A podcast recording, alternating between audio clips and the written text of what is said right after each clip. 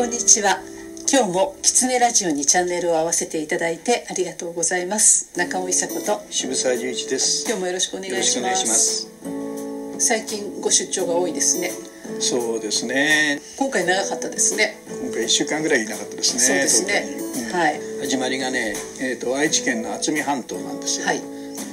で渥美半島っていうのは本当にあの海の中にこう砂州のようにね、はい、こうできた半島なんですけど、うん、昔は水がなかったんですよ。でなおかつ砂地ですから、はい、もう芋と麦しかできない本当に貧しいとこだったんですね、うん、でそこにね、豊川から用水を引いて、要するに運河を掘ったんですよね、でその水でガラッと変わって、日本有数の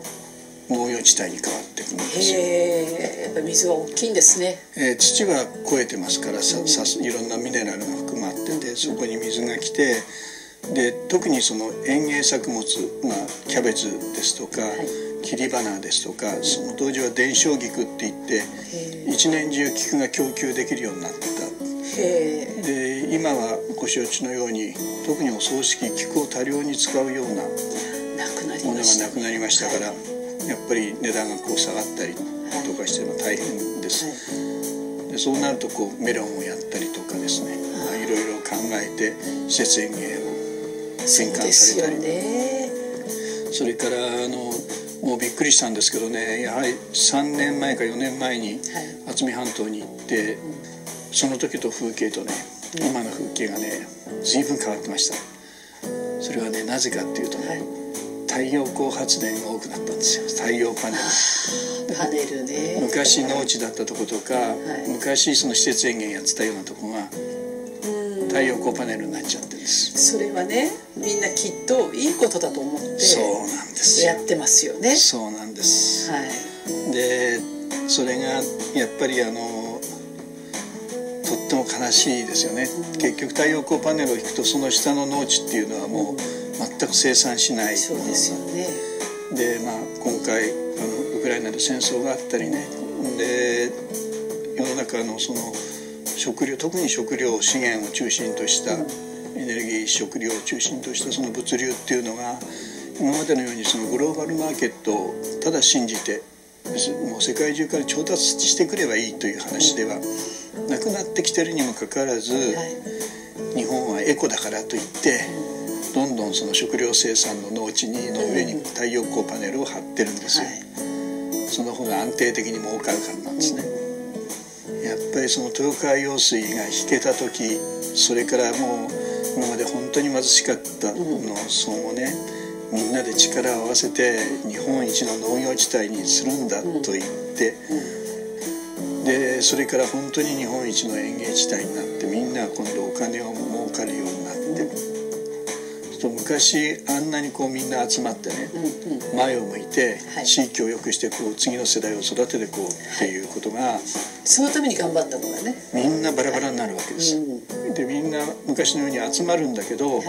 一、はい、人がこれをやろうというとそれをやったらうちは困るっていうようなことになって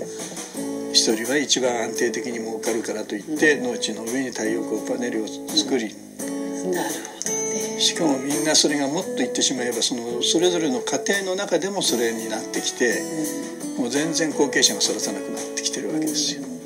本当にこれで良かったんだろうかと年配の方々はみんな悩むわけです。はい、なんかそれってあの地域づくりでね、はい、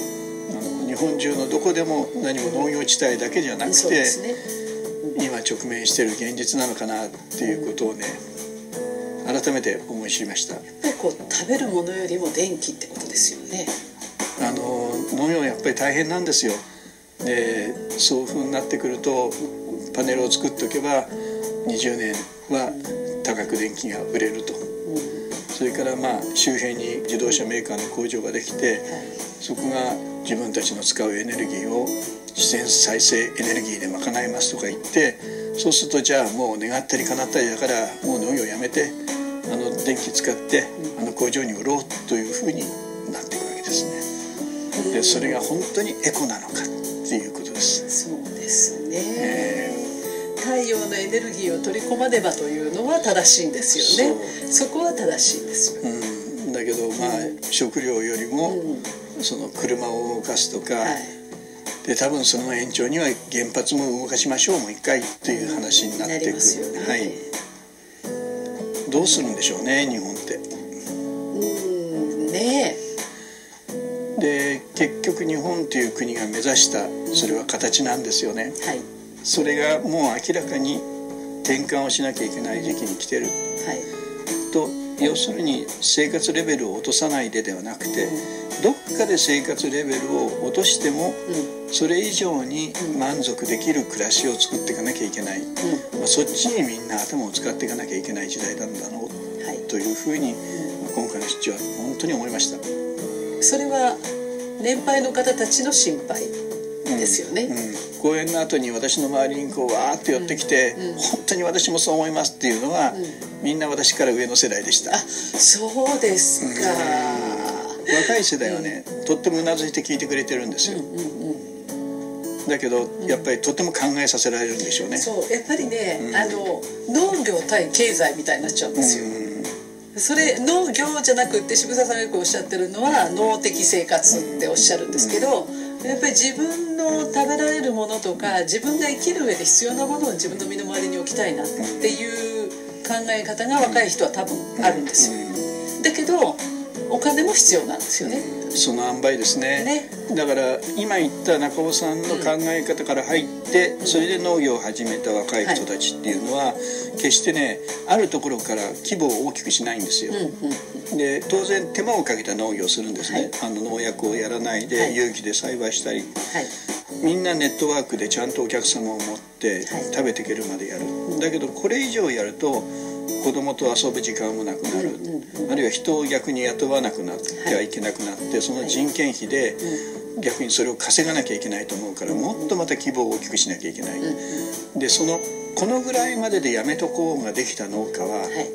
あの本当に稀ですけど続きます、はい。だけどまだまだね最初は農的暮らしから入るんだけど、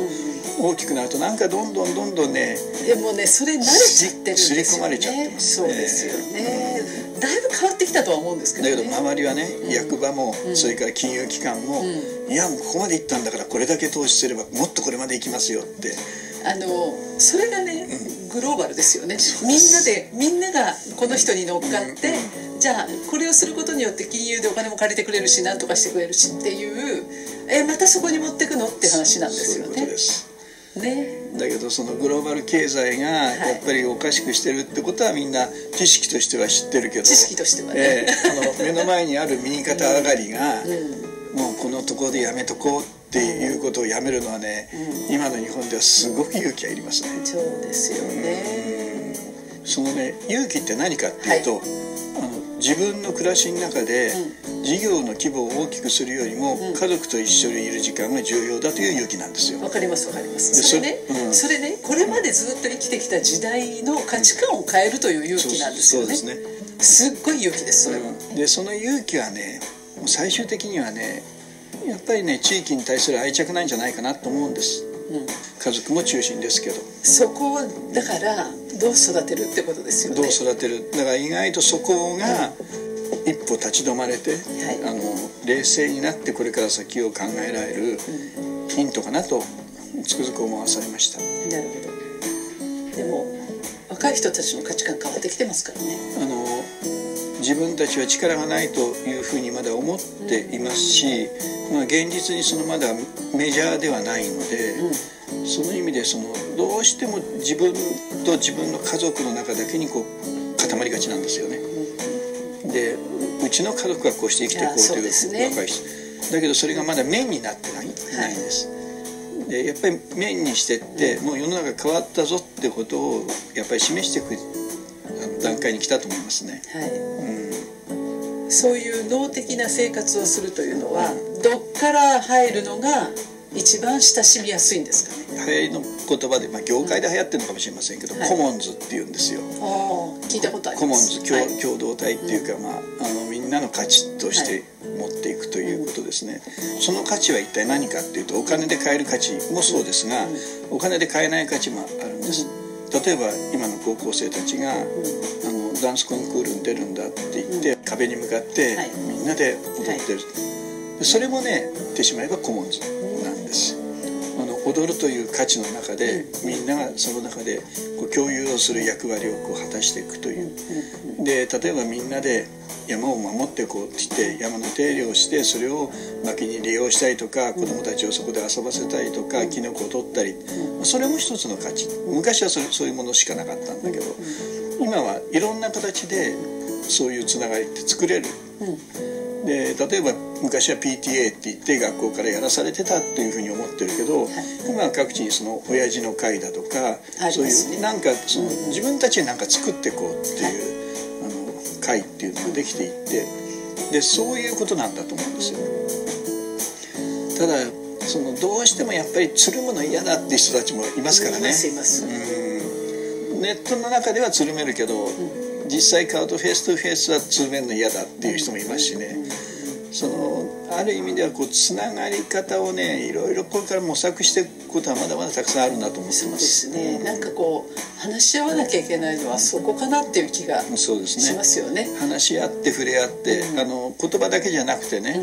やっぱりお互いが共感を作っていかなきゃいけないということでしょうから、それは音楽なのかもしれない芸術なのかもしれないもっと簡単な一緒にいるっていうことなのかもしれない、まあ、そんなところからがあの中を変えていける一番大きな力になるのかなって最近思い出しました。なるほど。今日もキツネラジオを聞いていただいてありがとうございます。